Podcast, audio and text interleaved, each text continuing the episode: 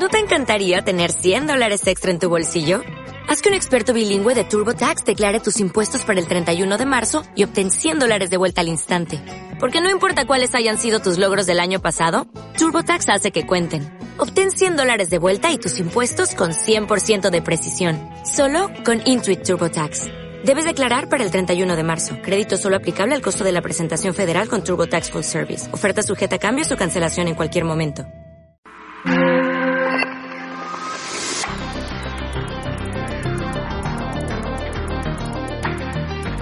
Muy buenas tardes a todos y sean bienvenidos a un nuevo programa de Tablero Internacional. Hoy, tal y como dijimos, vamos a dedicar los minutos de nuestro programa a redondear la cuestión de los grupos de presión. Si la semana pasada lo hacíamos desde un punto de vista político, ahora pretendemos abordarlo desde la realidad a través de movimientos sociales e ideológicos y en muchas ocasiones bajo el señuelo de la solidaridad y, eh, o el sentimentalismo. Para ello tenemos hoy con nosotros a Alicia Melchor, persona a la que tenía desde hace tiempo interés porque pasase ante nuestros micrófonos eh, y que espero que esté ya al teléfono. ¿Estás ahí, Alicia? Buenas tardes. Estoy aquí, Carlos. ¿Qué tal? Pues muchas gracias por haber accedido a, a entrar en el programa, lógicamente. Eh, Alicia Melchor, para quien no le conozca, es una persona muy activa en las redes, de, además de esas cosas que yo no entiendo de Twitter, Facebook y demás. Eh, tiene, una, tiene un blog propio, Alicia a través de la pantalla.com, que muchas veces entro y, y, por ejemplo, recordar que recuerdo un artículo muy bueno sobre Siria, eh, otro sobre la España federal, aborda diversas cuestiones y creo que es interesante y desde aquí recomendamos, lógicamente. Sin más, vamos a comenzar. Alicia, eh, este programa es un poco improvisado. Vamos, quería hablar, no sé si oíste el anterior programa de los lobbies, de los think tanks y de los grupos de presión, pero sea como fuere, eh, quería hablar contigo de esas eh, organizaciones, de esos grupos de presión, porque no dejan de ser grupos de presión, que, eh, a mi parecer, utilizan la solidaridad como negocio o, en cualquier caso, caso, plantean e imponen una serie de cuestiones en la sociedad. Al fin y al cabo, eh, no sé si y quizás sea el mejor momento de empezar por ahí, el mejor lado, eh, estamos hablando de progresismo, que, por cierto, ha fagocitado a la izquierda. Eh, pues sí. ha fagocitado y, y, ha, en fin, ha hecho una escabechina importantísima porque ya no la reconoce ni la madre que la parió. Ahora, Pero, sí. En fin, hablábamos, sí, me habías... Eh, ah, bueno, espera, antes de nada, voy a meter aquí mi publicidad porque también escribo eh, y, en la, y ayudo un poco. En, en, la revista La Comuna te he visto y en La Razón Comunista, como analista. La Comuna ya no, la Comuna ah, ya no. Ah, pues he visto artículos tuyos en la, en la Razón Comunista. Sí, La Comuna no, eh, salí por... Eh, por eh, básicamente ellos defienden el secesionismo, Vaya. porque es lo que me decías, ¿no? Dentro del, hmm. de la izquierda, eh, incluso dentro del marxismo, porque mmm, yo estaría dentro del marxismo, Hmm. eh, hay una parte que defiende en el secesionismo o lo que ellos llaman el derecho de autodeterminación y nosotros dentro en la razón comunismo en la razón comunista uh -huh. Eh, o lo que somos lo que nos llaman la, los comunistas tricornio o la izquierda tricornio pues defendemos eh, todo lo contrario. O sea defendemos una una España centralista digamos no bueno, eh... entonces eh, ya no en la, en la comuna no pero en la razón comunista sí eh, pues sí, la, verdad es que sí he visto varios artículos tuyos en uno y en otro lado y me ha parecido muy interesante. De hecho, fruto de todos esos, de, haber, de haberte leído, pues ha sido mi interés desde hace tiempo en que accedieras a venir a este programa. Eh, he visto en muchas ocasiones, y era una de las cuestiones que quería hablar, básicamente, no sé si, si, lo ves bien, que hablásemos de cuestiones como el veganismo y gente que defiende este tipo de cosas y el feminismo. No sé por dónde quisieras empezar tú. bueno, a ver, eh, las ONG, sí. al final las ONGs y los identitarismos, ¿no? Uh -huh. Porque eh, las ONGs, al fin y al cabo, eh, pues son organizaciones eh, no gubernamentales, que son no gubernamentales porque nadie las elige eh, y porque no se necesita una oposición para entrar a trabajar en, en ellas uh -huh. y porque su gestión es privada. Pero en cuanto a su financiación, en gran parte es pública. Sí. Eh, ¿quién financia las ONGs? Porque, a ver, eh, hablamos del feminismo y hablamos de, vamos a hablar de los identitarismos un poco en general y de a quién le interesa eh, fomentar estos identitarismos que para mí eh, lo que lo que provocan es una una desactivación de la lucha de clases. Y creo que esto es es lo es lo importante y esta es la razón por la que al capital financiero le interesa le interesa fomentar estos identitarismos que acaben con las luchas de clases y que provoquen eh, pues al fin y al cabo que cada uno se preocupe solamente de, lo suyo, las, feministas de sus subvenciones, los animalistas de sus subvenciones, los veganos de sus eh, de sus subvenciones a sus empresas veganas y al fin y al cabo que cada uno se preocupe de lo suyo y que mm, no haya una mm, una razón para ir todos a, a una, ¿no?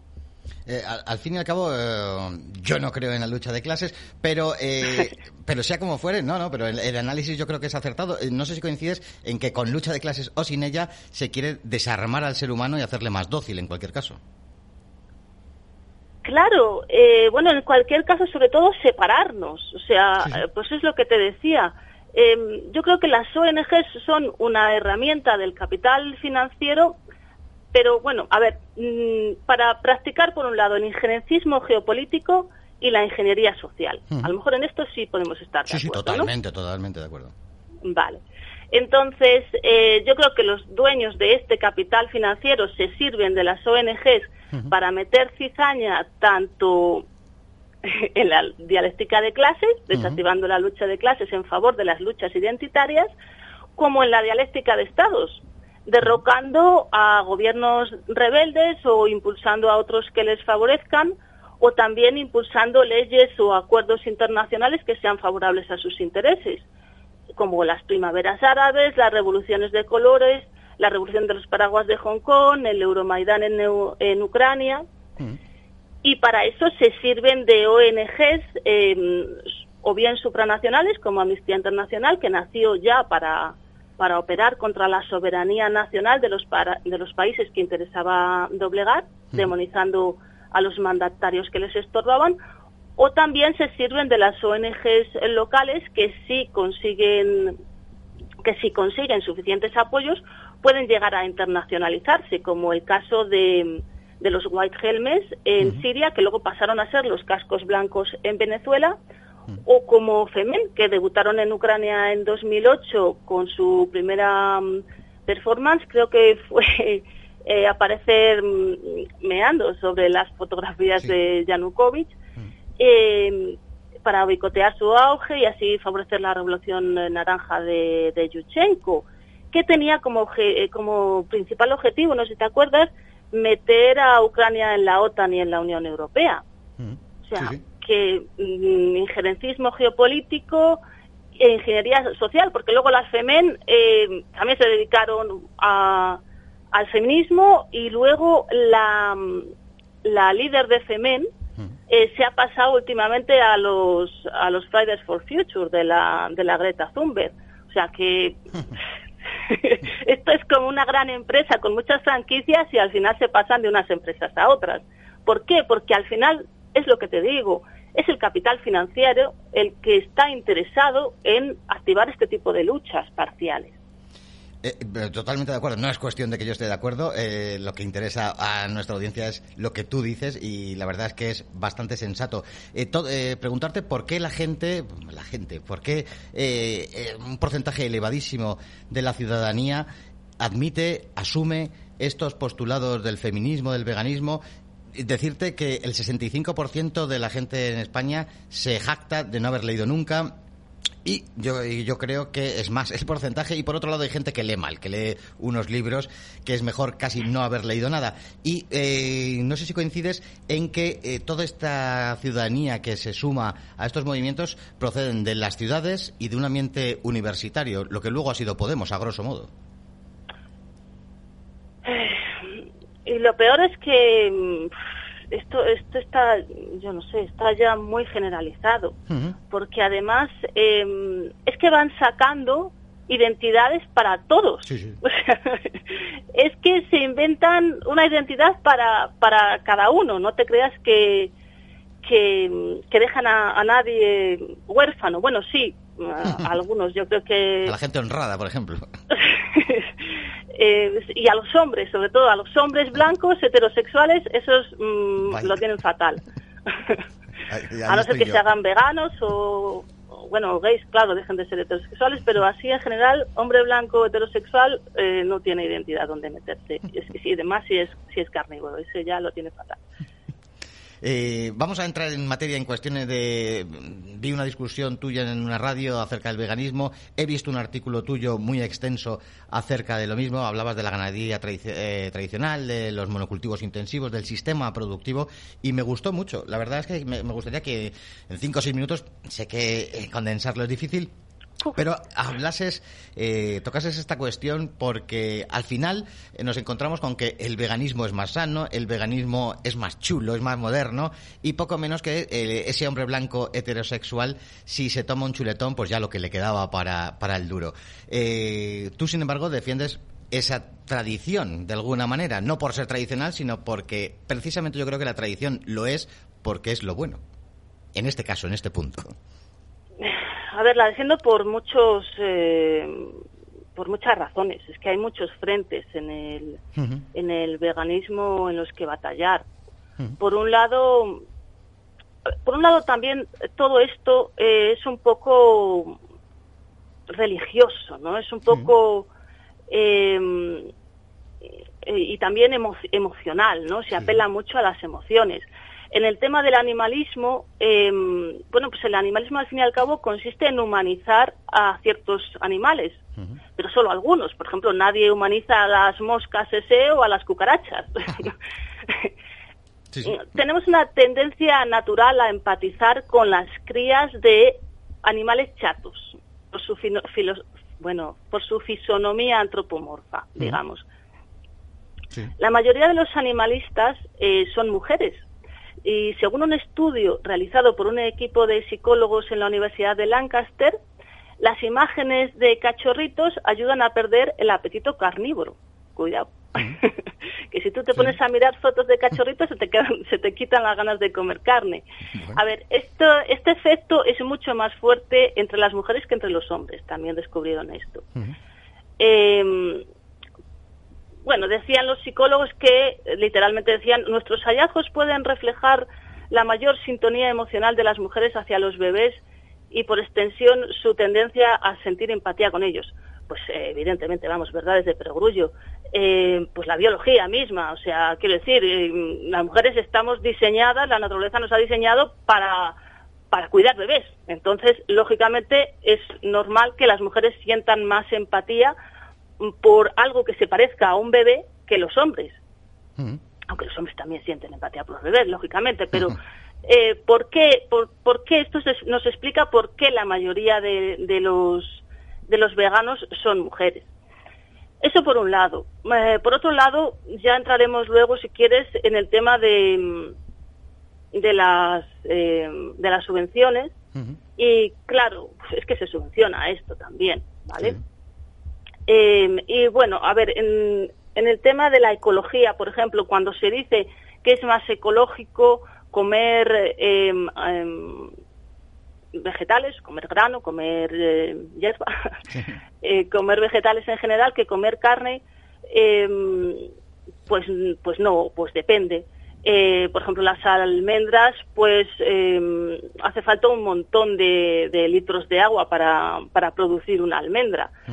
Eh, y para producir cualquier eh, vegetal, lo primero que hay que hacer es deforestar para que pase un tractor o para, para poder cultivar. Hace falta quitar árboles. En cambio, para eh, tener animales en ganadería extensiva, pueden, pueden convivir perfectamente los animales con, con el bosque, perfectamente y de hecho han convivido toda la vida. Las mm. zonas de ganadería extensiva son las zonas donde hay más vegetación y las que mejor se han, se han cuidado a lo largo de, los siglos.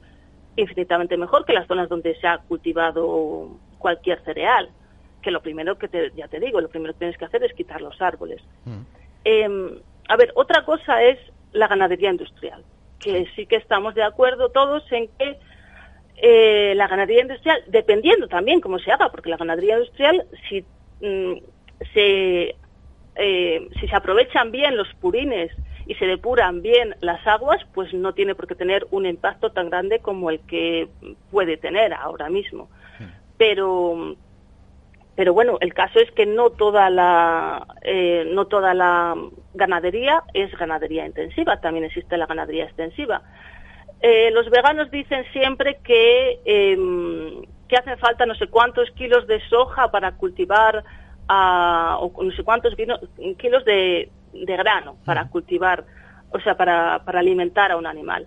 Eh, bueno, pues eso es una tontería porque los animales eh, también comen eh, pues broza y comen hierba y comen em, comen hierbas que nosotros no podemos digerir, o sea, porque el, aparato digestivo de un animal está preparado para comer cosas que nosotros no podemos digerir.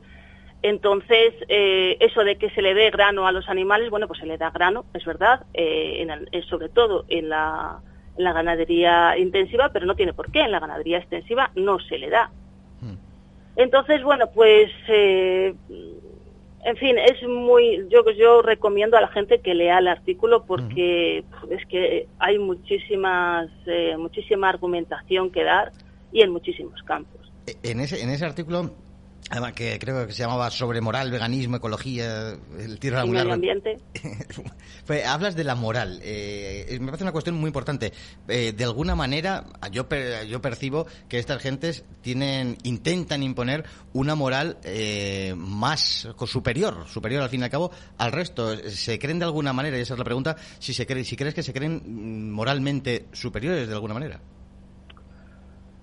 Sí, sí, claro. Em, eh, ellos dicen que, que, los, que los que comemos carne somos unos asesinos y bueno, ya no te digo nada si te gustan los toros o, o algo así.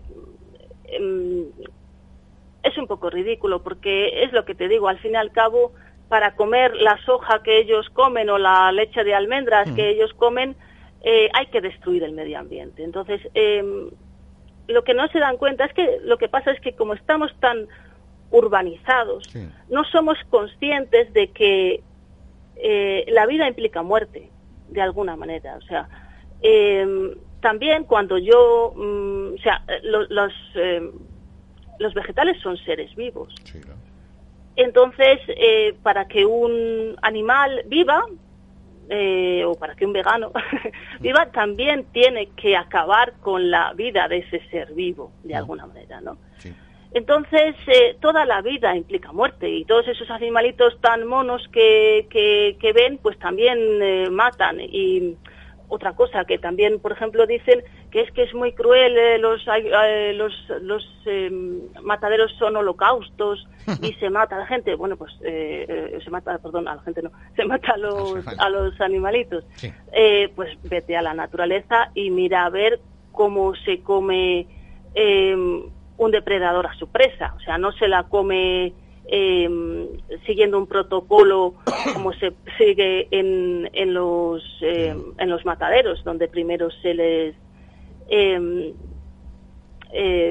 se, se, hace con el menor eh, impacto, mm. con el menor dolor posible para el animal. No, o sea, pues eh, en la naturaleza los depredadores no tienen cuidado ninguno y si el animal, y si la víctima sufre y está viendo que, que se la están comiendo, literalmente, pues eh, se aguanta y es lo que hay.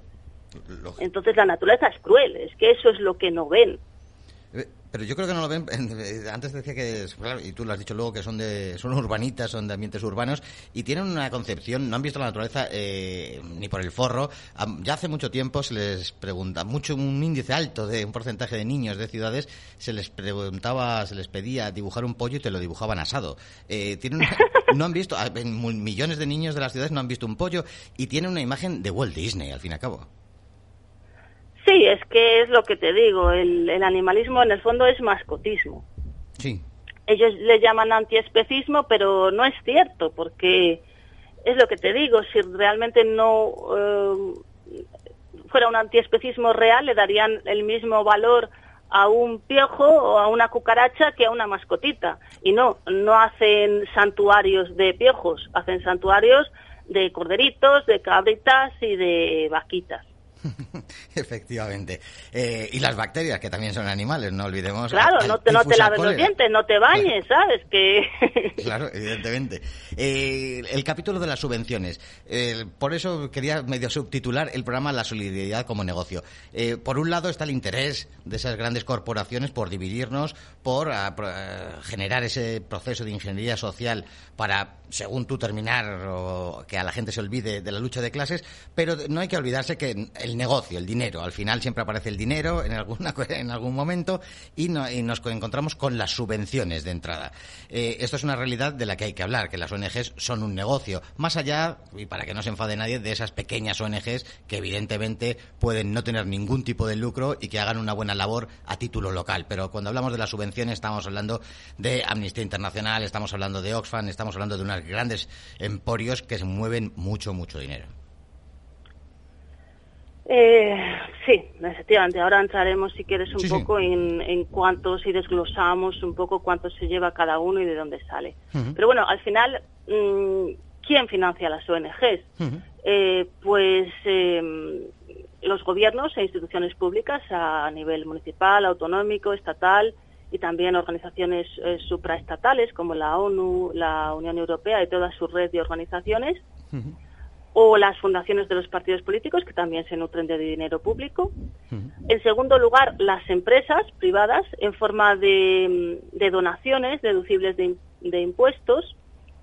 O sea que hay un desvío de fondos que deberían ir a la hacienda pública, pero en vez de irse a la hacienda pública hay un porcentaje que, mm, pongamos, yo tengo que pagar como empresa 100.000 euros, pues em, no sé exactamente si es el 20%, pues 20.000 euros, en vez de dárselos a Hacienda, se los puedo dar a las fundaciones que a mí me apetezca, ¿no? Mm. Entonces, eh, que lo gracioso es que mm, esa fundación puede ser una fundación de mi propia empresa. Yo soy el Banco Santander, tengo la Fundación Banco Santander, y por lo tanto esos 20.000 euros en vez de ir a Hacienda van a la Fundación Banco Santander, que al fin y al cabo soy yo misma, o sea, mm. es mi propia empresa.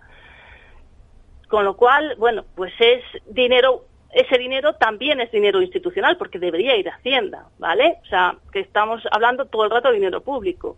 Y en tercer caso, pues em, las ONG se financian otra vez a través de la otra vez a través de las empresas como pago a los servicios prestados por estas ONGs, sobre todo consultorías y asesoramientos, por ejemplo, planes de igualdad, que es que, claro, como el gobierno eh, el gobierno legisla que tiene que haber en todas las empresas un plan de igualdad mm. eh, para la inclusión de las mujeres porque mm, no están suficientemente representadas en, determinados ámbitos, ¿vale? Mm. Entonces hacen un plan de igualdad.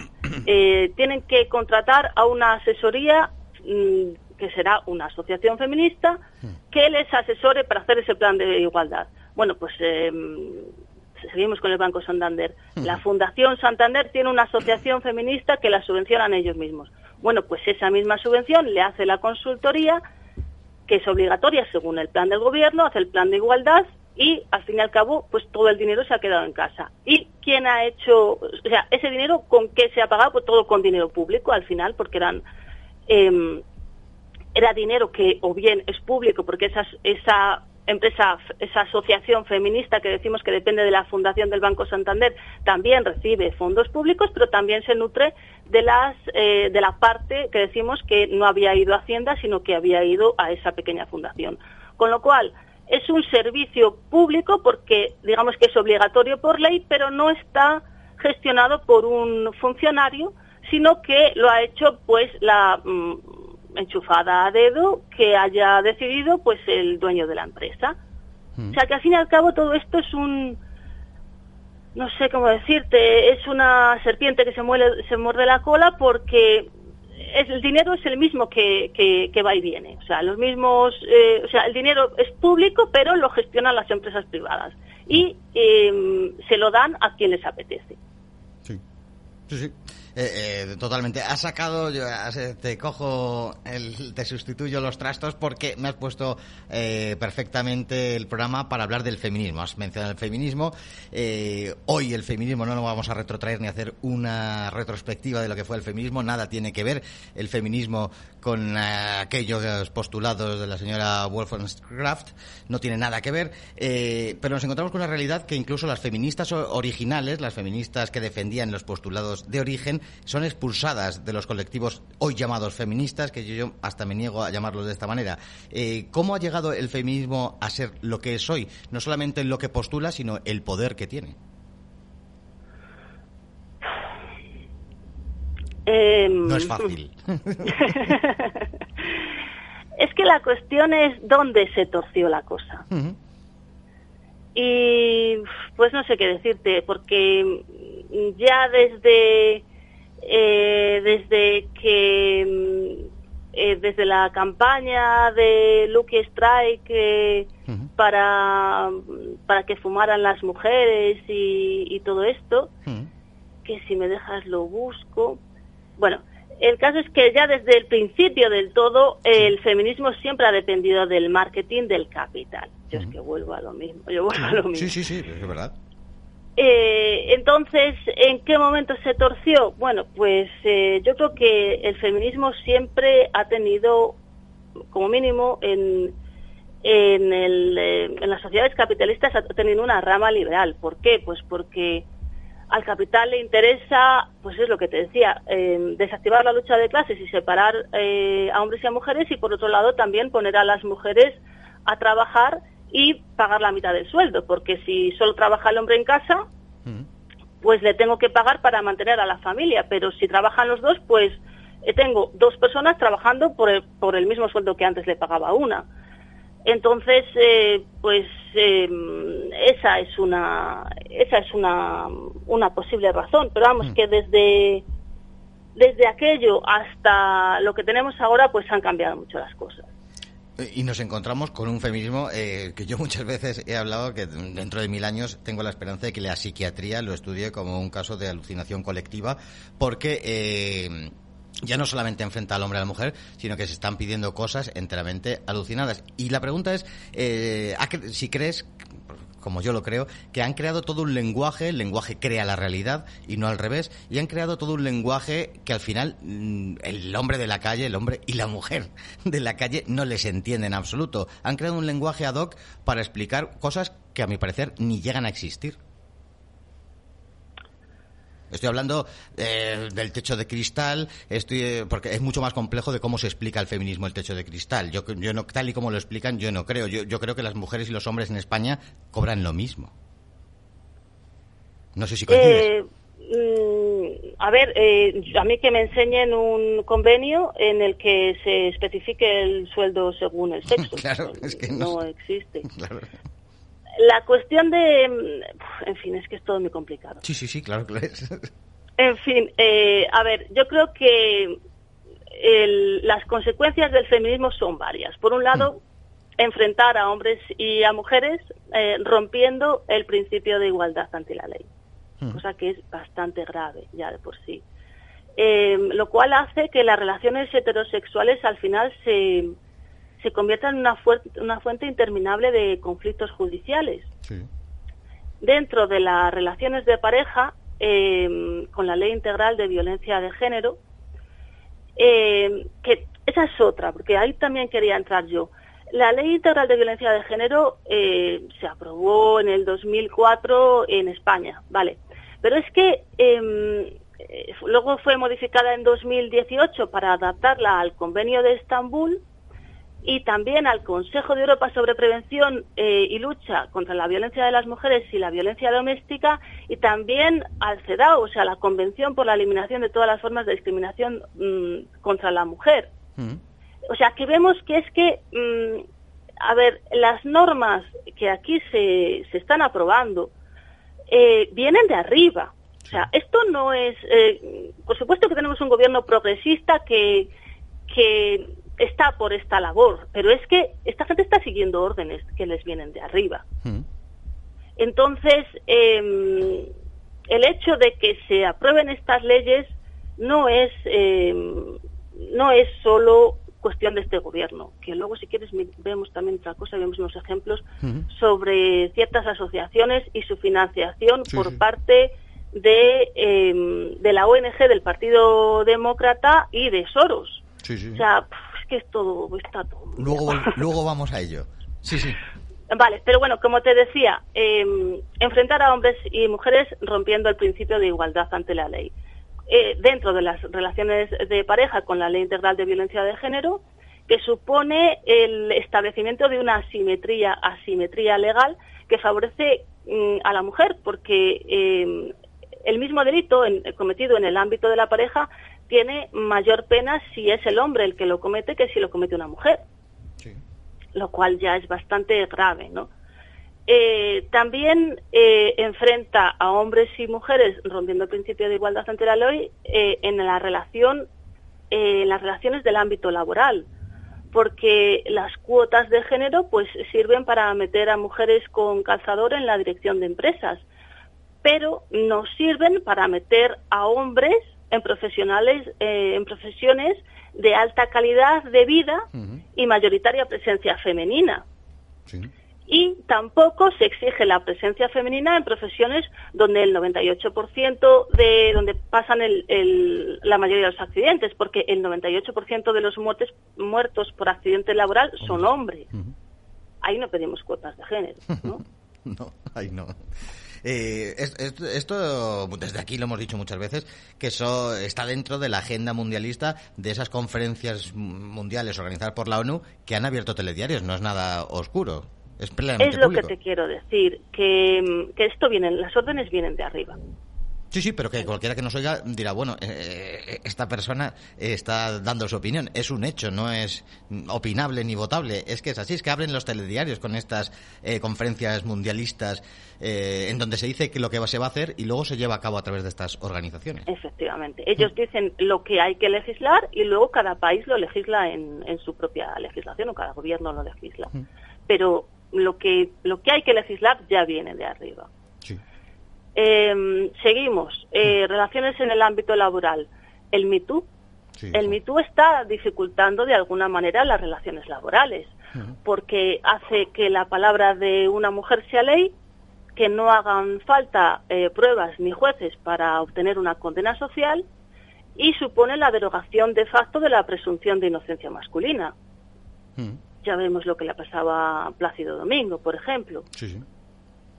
Em, luego las relaciones en el ámbito social también eh, vienen tocadas por este por este enfrentamiento entre hombres y mujeres em, con este rollo de que lo personal es político bueno, pues yo creo que lo personal no es político, lo hmm. personal es privado, salvo que sea delito. Y en ese caso, donde se denuncia es en los juzgados, no en las redes sociales, que es donde se denuncia lo del Me el Yo te creo hermana y todos esos rollos. Otra, mm, otra consecuencia de enfrentar a hombres y mujeres em, rompiendo el principio de igualdad ante la ley, la criminalización del ligue. Es que ahora estamos penalizando los piropos callejeros en la ley de libertad sexual. Bueno, todavía no porque no se ha aprobado.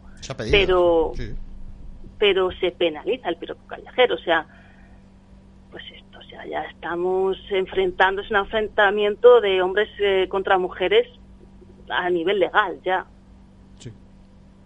Eh, quería que entrases en los ejemplos de las asociaciones y la intervención de personas oscuras como Soros.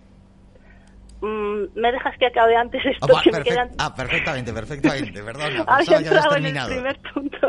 Es que tengo un guion aquí un poco, mm, digo, me, voy, lo voy saltando de un lado para otro, pero es que eh, quiero acabar con esto. Eh, bueno, como te decía, la segunda consecuencia del feminismo era la desactivación de la lucha de clases, que tú dices que no crees, pero bueno, yo sí. y, y Decía Karl Marx eh, en 1868 que cualquiera que conozca algo de historia sabe que los grandes cambios sociales son imposibles sin el fermento femenino. Y todos sabemos que sin el fermento no sube la masa, por mucho que se caliente el horno.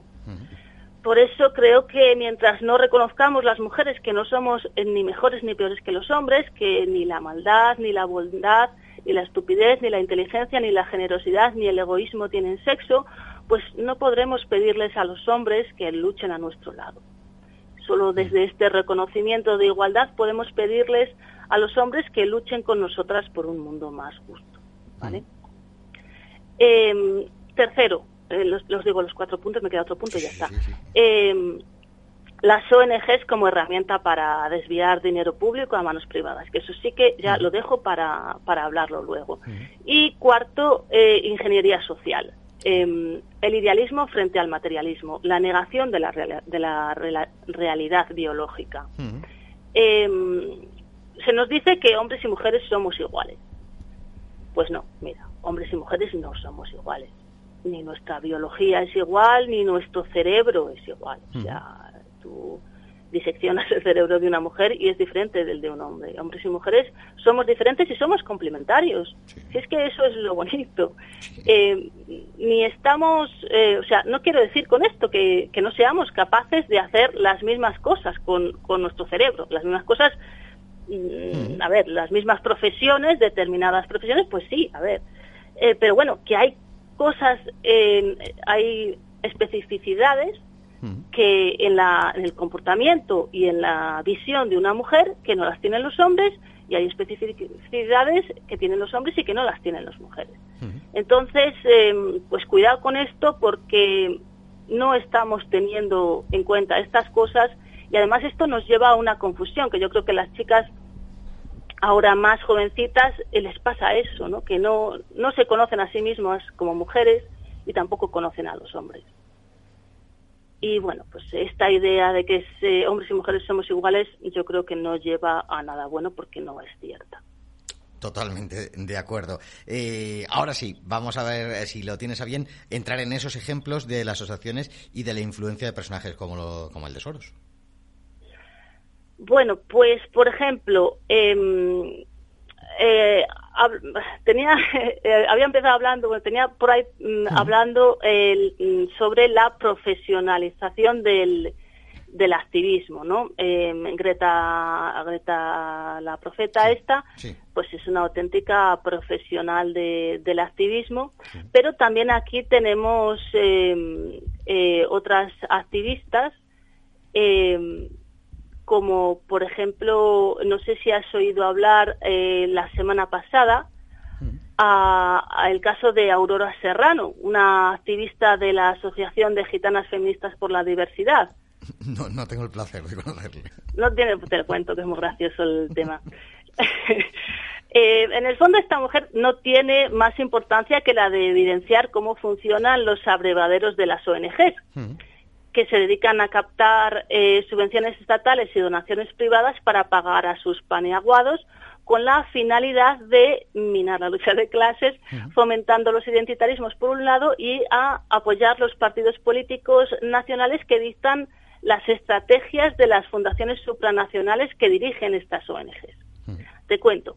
Aurora Serrano es una activista que se define a sí misma como gitana, feminista, activista LGTBI, sindicalista y graduada en igualdad de género con cuatro matrículas de honor. Pues, maravilloso. Maravilloso. No se le vamos a negar, mm, supongo que la ortografía no entraba en la materia porque es horrorosa la ortografía que tiene, pero mm, ella tiene cuatro matrículas de honor. El caso es que esta mujer se hizo famosa con un tuit viral enviado desde su iPhone en el que denunciaba el tamaño de la pizza eh, que la Comunidad de Madrid incluye una vez a la semana en el menú que proporciona a los niños con pocos recursos. Eh, para denunciar que la pizza era pequeña, pues la comparaba con el tamaño de su pitillera que la tenía al lado.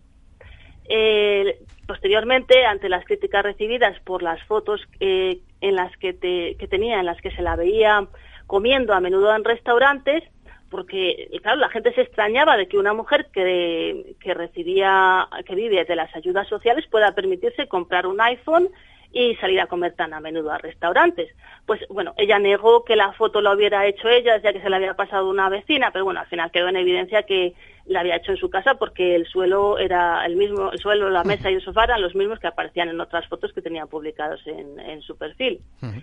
Y bueno, el caso es que Aurora, a pesar de que, desde la Asociación de Gitanas Feministas por la Diversidad lo hayan desmentido, era portavoz de esta asociación, salió en un artículo junto con la presidenta, de la que hablaré ahora, y además de que se fotografiaba eh, aparte de fotografiarse a menudo en restaurantes, le encantaba hacerse fotos con famosos, políticos, sindicalistas y periodísticas, y periodistas, y aparece con Pedro Sánchez, con Carmen Calvo, con Marlasca, con el juez Garzón, con Pepe Álvarez el de UGT, con Ana Pastor, en fin.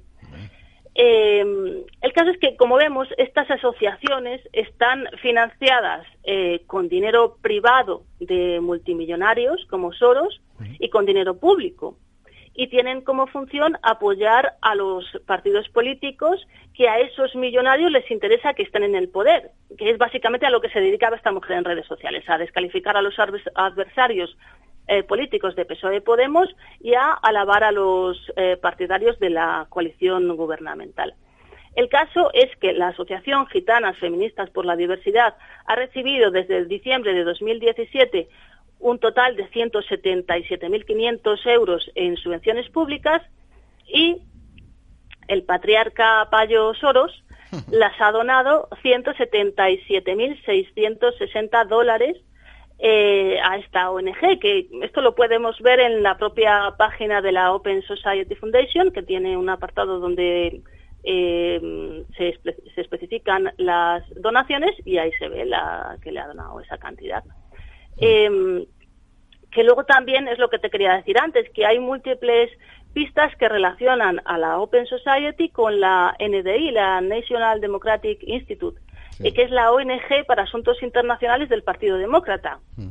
Entonces, bueno, pues ahí hay eh, donaciones cruzadas entre unos y otros, o sea que sus líos tendrán, no sabemos cuáles, pero bueno, entre ellos andan liados, el, la Fundación de Soros y los demócratas americanos. Eh, otro caso muy paradigmático de activismo es el de la presidenta de esta misma asociación, la de mm, Gitanas Feministas por la Diversidad, que se llama María José Jiménez Cortiñas, una auténtica escaladora social la tía. Hmm. En su primera etapa eh, es apadrinada por el PP, que le paga la carrera de trabajo social en la Pontificia de Salamanca, hmm. gracias a la mediación de la Fundación Secretariado Gitano. En 1999 concurría a las municipales por Orense como número, no, como número 21 en la lista del PP. Ella misma reconocía en aquel momento que estaba estudiando en Salamanca porque le ayudaba el PP y decía que el PSOE nunca hizo nada por nosotros. Cuando dice nosotros se refiere a los gitanos. Segunda etapa, renegando del PP. A pesar del apadrinamiento y de la financiación recibidos, se pasó a Podemos, donde encabezó la candidatura por la provincia de Salamanca en las generales de 2015 y se dedicó a hacer contactos. Aparece en una foto con Mónica Oltra en diciembre de 2015. Tercera etapa, renegando de Podemos. En vista de que la Open Society pagaba bien, pues se pasa a otra filial de la misma empresa. Se pasa de Podemos a Gitanas Feministas por la Diversidad, de la que llega a ser presidenta. Eh, el caso es que en la foto en la que aparece con Oltra, comentó mm, dos años después, en 2017, pone eh, esto fue en la mierda de la campaña. Hemos solicitado cita con la palla ultra, pero el silencio por respuesta, dice ella. Eh, el caso es que, a pesar de que el día 12 de este mes de mayo de 2020 la portada de su Facebook aún era el logo de Unidas Podemos, eh, en el comunicado oficial de Gitanas Feministas por la Diversidad, en el que se defienden, muy torpemente dicho sea de paso, de los ataques a Aurora Serrano por parte de OK, Diario, que fue el que sacó todo este lío de la pizza y las fotos y todo esto, eh, dicen eh, que desde el año 2015 María José Jiménez Cortiñas dejó de participar políticamente con ese partido, se refiere a Podemos, por discrepancias serias en la línea de acción básica con la comunidad gitana. Bueno, pues era así, pero eh, ya te digo, el 12 de este mes tenía todavía eh, como fondo de su, de su muro de Facebook eh, la foto de Unidas Podemos. Mm. Y la cuarta etapa ya, renegando de Aurora, porque esta mujer ha renegado de todo Dios, eh, renega de Aurora Serrano en ese mismo comunicado y niegan que esta mujer, la Aurora Serrano, forme parte de la ONG, diciendo que doña Aurora Serrano, Serrano no ha sido ni es portavoz de la organización Gitanas Feministas por la Diversidad y nunca ha formado parte ni de la junta directiva de esta asociación ni ha contribuido a la fundación tal, tal, tal. Lo cual es absolutamente falso porque eh, podemos ver a Aurora Serrano y a María José Jiménez Cortiñas juntas entrevistadas una como portavoz y otra como presidenta de la, de la Asociación Gitanas Feministas por la Diversidad. También se puede ver em, en el Facebook de la asociación esta, que comparten el día 22 un artículo escrito por, artículo por llamarlo de alguna manera, escrito por Aurora Serrano presentándola como nuestra compañera Aurora Serrano y también podemos ver a Aurora Serrano eh, representando a la asociación en unas charlas sobre las realidades LGTBIQ em, en los pueblos eh, entre en los pueblos gitano y palestino en el orgullo de 2017 de Alcalá de Henares.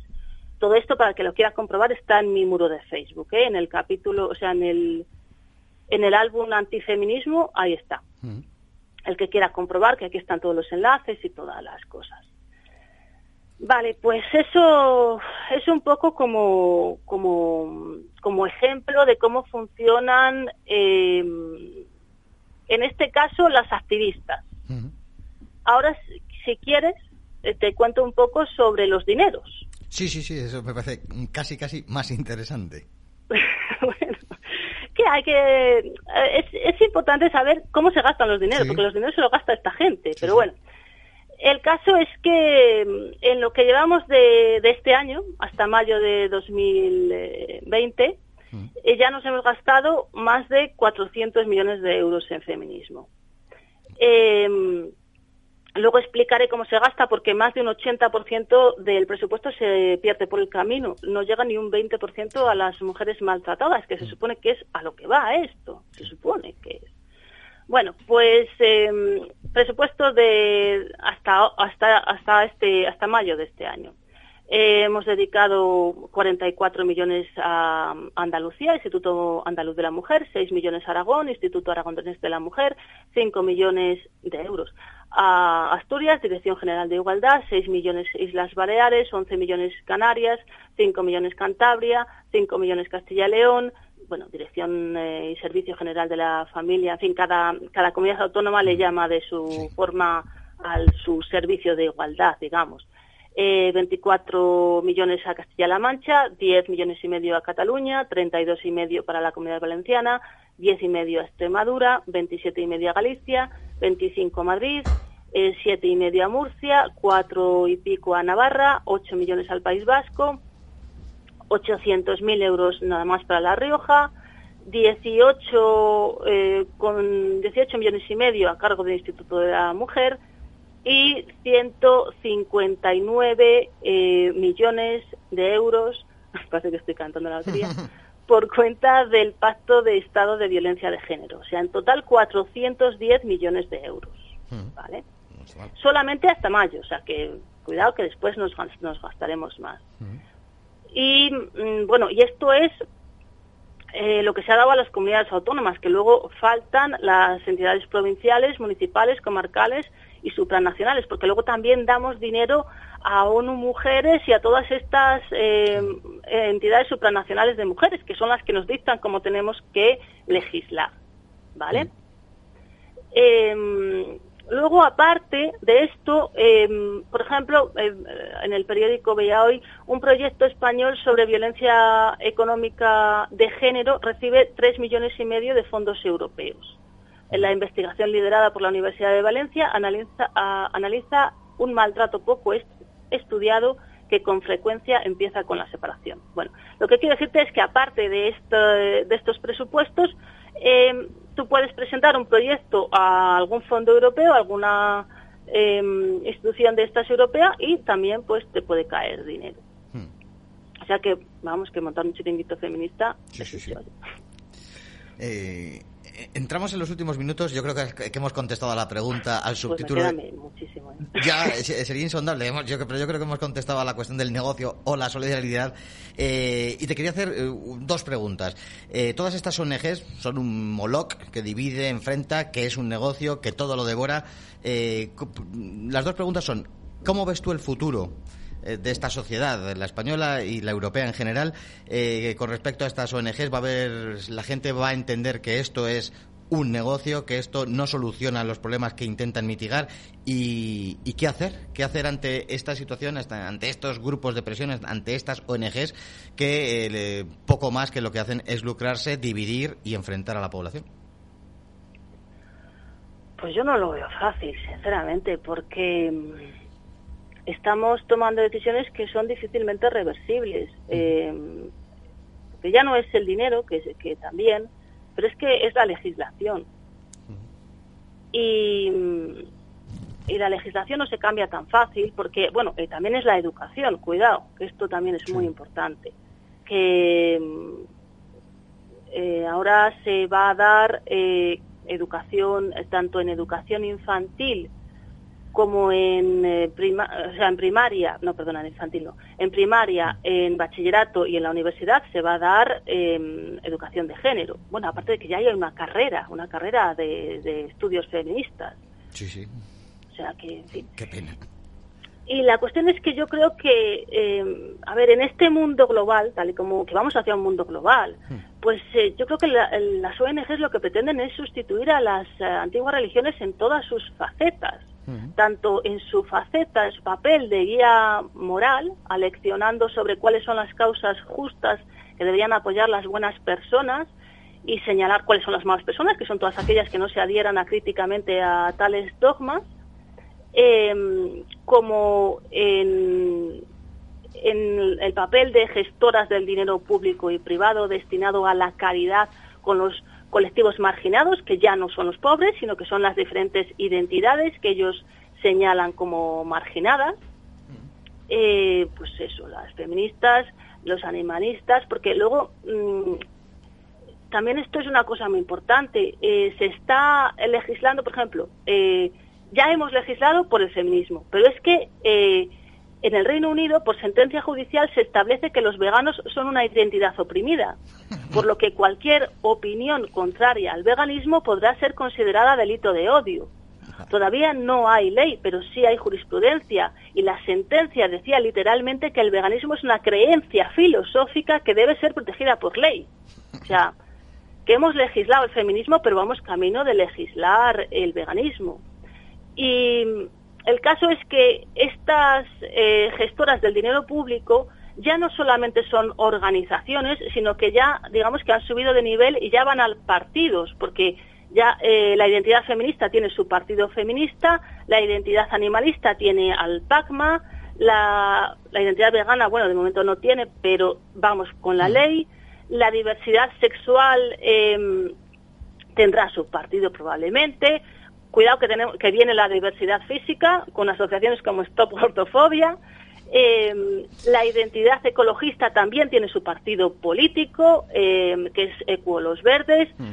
La identidad em, de los inmigrantes eh, tiene lo suyo, eh, sus asociaciones y sus, y sus eh, subvenciones. La identidad de personas racializadas, pues también, como, como hemos visto, tiene lo suyo. Entonces, lo que estamos viendo, lo que veo yo, es que mm, la política está eh, dejando de, significar o de buscar un cambio de sistema económico, un cambio de gobierno, para convertirse en, los partidos políticos, en vez de buscar eso, ya lo que van a buscar simplemente son subvenciones para su parroquia. Hmm. Entonces esto es mucho más grave porque ya o sea, no va a haber partidos políticos que intenten cambiar el sistema de raíz. No, o sea, ya se establece el capitalismo eh, global a nivel, o sea, ya inamovible.